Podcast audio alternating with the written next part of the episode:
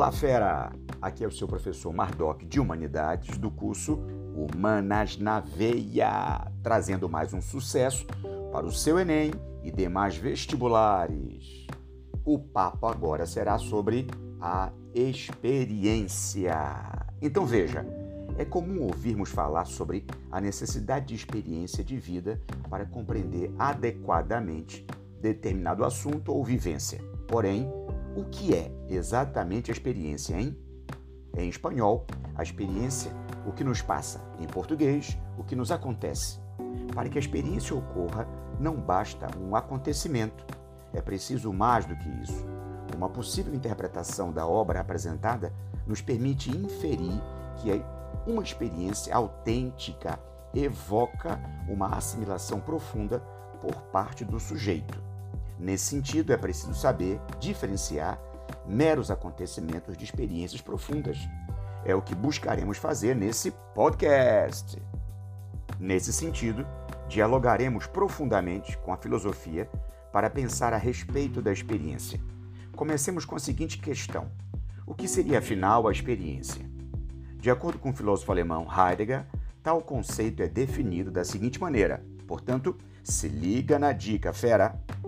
Fazer uma experiência com algo, seja com uma coisa, com um ser humano, com Deus, significa que esse algo nos atropela, nos vem ao encontro, chega até nós, nos avassala e transforma. Ou seja, fazer. Não diz aqui de maneira alguma que nós mesmos produzimos e operacionalizamos a experiência. Fazer tem aqui o sentido de atravessar, sofrer, receber o que nos vem ao encontro, harmonizando-nos e sintonizando-nos com Ele. É esse algo que se faz, que se envia, que se articula. A propósito, esse trecho do livro Heidegger, o pedagogo espanhol Jorge Larosa Bondia afirma: o sujeito da experiência é um sujeito alcançado, tombado, derrubado, não um sujeito que permanece sempre em pé, ereto, erguido e seguro de si mesmo. Não. Um sujeito que alcança aquilo que se propõe ou que se apodera daquilo que quer. Não um sujeito definido por seus sucessos ou por seus poderes, mas um sujeito que perde seus poderes precisamente porque aquilo de que faz experiência dele se apodera. Em contrapartida, o sujeito da experiência é também um sujeito sofredor, padecente, receptivo, aceitante, interpelado, submetido.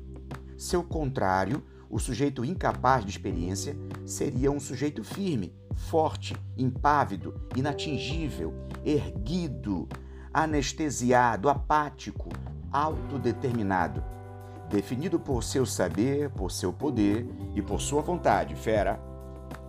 Em espanhol, como se viu, a experiência é o que nos passa. Nesse caso, os seres humanos seriam uma espécie de território de passagem, ou seja, sujeitos sensíveis ao mundo em redor, que deixa marcas, vestígios e transformações em cada um.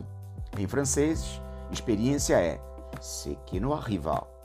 Nesse caso, seríamos uma espécie de ponto de chegada, sujeitos que recebem elementos vindos do exterior. Em português e em inglês, a experiência é aquilo que nos acontece, que nos sucede.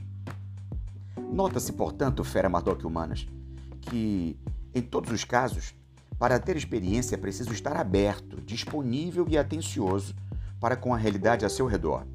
Nessa definição, para viver uma experiência, não se pode, por exemplo, ser preconceituoso e ver no outro apenas projeções de sua própria mente, recusando-se a enxergar tudo aquilo que é diferente.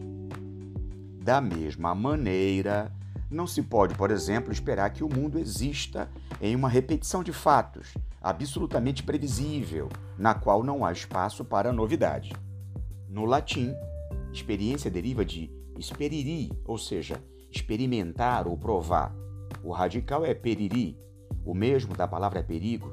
Em grego, há numerosos derivados dessa raiz, como peiro, que significa atravessar. Também no grego e no latim percebe-se que a experiência se relaciona com a ideia do ser humano como território de passagem, o qual é suscetível ao mundo em seu redor. Como exemplo, podemos pensar em outra palavra que deriva do mesmo radical: peirô, perratez, pirata. O pirata é uma figura que, na história, atravessa uma região perigosa e desconhecida, buscando ali sua realização. É um sujeito da experiência com algo fascinante que se expõe atravessando um espaço indeterminado e perigoso, pondo-se à prova e procurando sua oportunidade. Quer saber, fera? Exposição, abertura, perigo, realização, ausência de preconceitos e transformação. São essas as ideias associadas à experiência. O ato de experienciar a vida remete, portanto, a uma relação profunda com a realidade na qual o sujeito está fundamentalmente aberto à transformação. Daí chegamos à seguinte pergunta, Fera Mardoc Humanas: por que vivemos em um mundo carente de experiências, hein? Seguindo a proposta do pensador Bom Dia, o autor nos coloca a seguinte questão: por que o mundo contemporâneo é caracterizado pela pobreza de experiência acompanhada por um excesso de acontecimentos? Em primeiro lugar, devemos considerar o excesso de informação. Nos dias de hoje, somos constantemente cobrados a nos manter informados sobre tudo. Entretanto, é preciso questionar: informação é equivalente a conhecimento e experiência? Na maioria das vezes, não. Ela parece ser quase uma anti-experiência, na medida em que a informação é mero acúmulo de dados, que não necessariamente precisam de ou possibilitam uma experiência subjetiva mais profunda. O sentido da informação já está dado, pronto para ser aceito. A experiência, ao contrário, precisa necessariamente de uma vivência cujo sentido não é dado de antemão. No século XXI, estamos informados acerca de muitas coisas. Temos acesso a jornais, fazemos viagens por preços acessíveis, visitamos museus e assistimos a conferências. Entretanto, não é raro ter tudo isso e ao mesmo tempo não ser tocado por nada. Não sentir nada. Esse sentir pode ser explicado de diversas formas. Por exemplo, como disse o pensador Inácio de Loyola no século XVI em seus Exercícios Espirituais. Não é muito saber que sacia e satisfaz a alma, mas o sentir e saborear as coisas internamente. Assim, um sujeito que vive em função da informação pode deixar de lado as experiências. Na sociedade da informação, o conhecimento se assemelha à ciência e à tecnologia por ser visto como algo infinito. Ele é considerado pragmático, isto é, que deve ser útil, instrumental. Além disso, é concebido como mercadoria que pode ser adquirida e vendida. Nesse ponto, vale ressaltar que esse tipo de relação com conhecimento também ocorre com a vida de maneira em geral, pois, frequentemente, ela é vista sob seu ponto de vista pragmático. Sobre isso, tomemos como exemplo o fato dos jornais relacionarem qualidade de vida à quantidade de mercadorias que se pode consumir. Qualidade de vida, então, torna-se equivalente à quantidade de mercadorias à disposição da pessoa e, de forma similar, o conhecimento torna-se a ávida aquisição de informações. Em segundo lugar, a experiência é cada vez mais rara por excesso de opinião. Além da tirania da informação, vivemos também em uma tirania da opinião. Em virtude da quantidade de informações, somos constantemente coagidos a ter uma opinião supostamente pessoal, inteligente e crítica sobre tudo. Ser informado e ter uma opinião sobre tudo passa a ser visto como algo positivo e desejável. Com isso, frequentemente deixamos de lado a dúvida, o pensamento calmo e distanciado, tão caros à filosofia e ao pensamento crítico. Ao emitir freneticamente informações e opiniões, os meios de comunicação em massa contribuem para a destruição da experiência.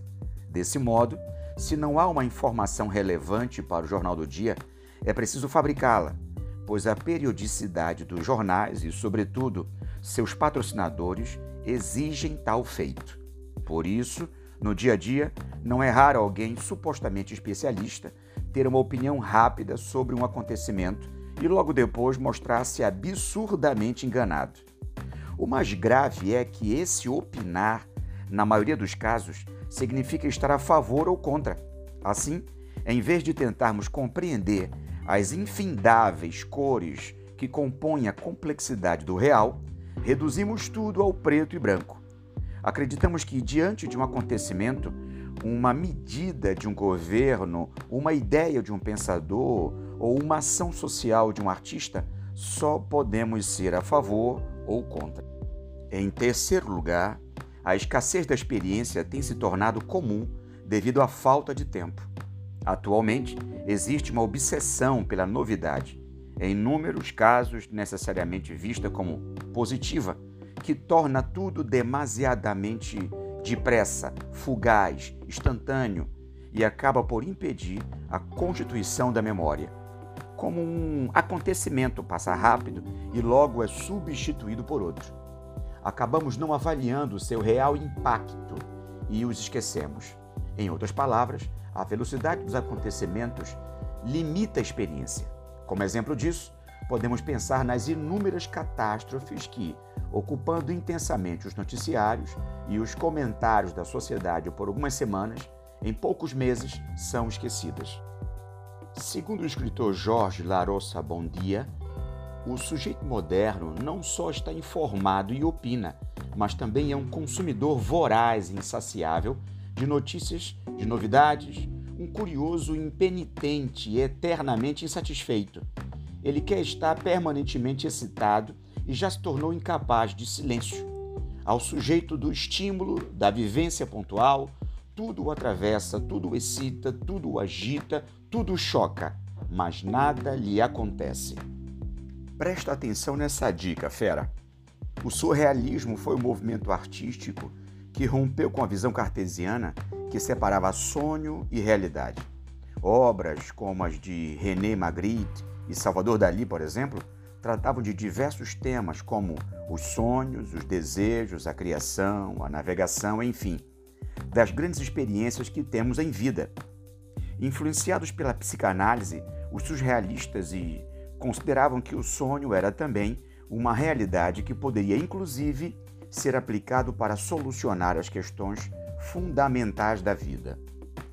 Por fim, o excesso de trabalho é também um fator que desvanece a experiência.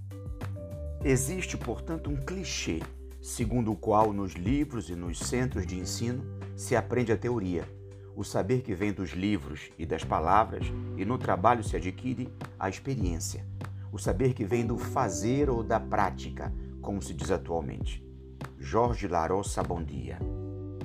Considerando a proposta de Bondia, Jorge Larossa Bondia, para superar a influência da experiência no mundo contemporâneo, precisamos pensar como as ciências humanas, em muitos aspectos, podem contribuir para que o sujeito contemporâneo recupere a dimensão experimental de sua vida. Se é característica da vida contemporânea a compulsão pela novidade e a ideia de que vivemos em um presente eterno, o estudo de história pode nos religar às gerações passadas, fazendo-nos entender o quanto daqueles que viveram em tempos históricos diversos ainda vivem em nós. Se é característica da vida contemporânea o individualismo possessivo, no qual acredita-se que tudo que nos passa, negativa ou positivamente, é mérito ou demérito exclusivamente nosso, o estudo de sociologia pode nos religar ao todo social do qual, gostemos ou não, fazemos parte. Se a virtualidade excessiva está tão presente em nossas vidas, ao ponto de estarmos mais conectados com os acontecimentos de outro país do que com os acontecimentos do nosso bairro, a geografia, ao pensar, por exemplo, as relações do homem com o espaço, pode nos religar à espacialidade da qual fazemos parte. Assim, é possível notar o quanto se faz necessário um saber ligado à experiência. Outros exemplos da importância de diversas disciplinas estudadas na escola poderiam ser vistos como educação física, para tomarmos consciência do nosso corpo, contra a mercantilização que a ele é imposta. Tomando consciência desses elos perdidos, a mudança se faz possível. Desta forma, Fera Mardoc Humanas, terminamos aqui mais um belíssimo texto que nos faz refletir sobre a experiência, o saber e o conhecimento. Fico aqui, portanto, desejando um forte abraço e sucesso na sua caminhada, fera. Não esqueça por isso, Humanas na Veia!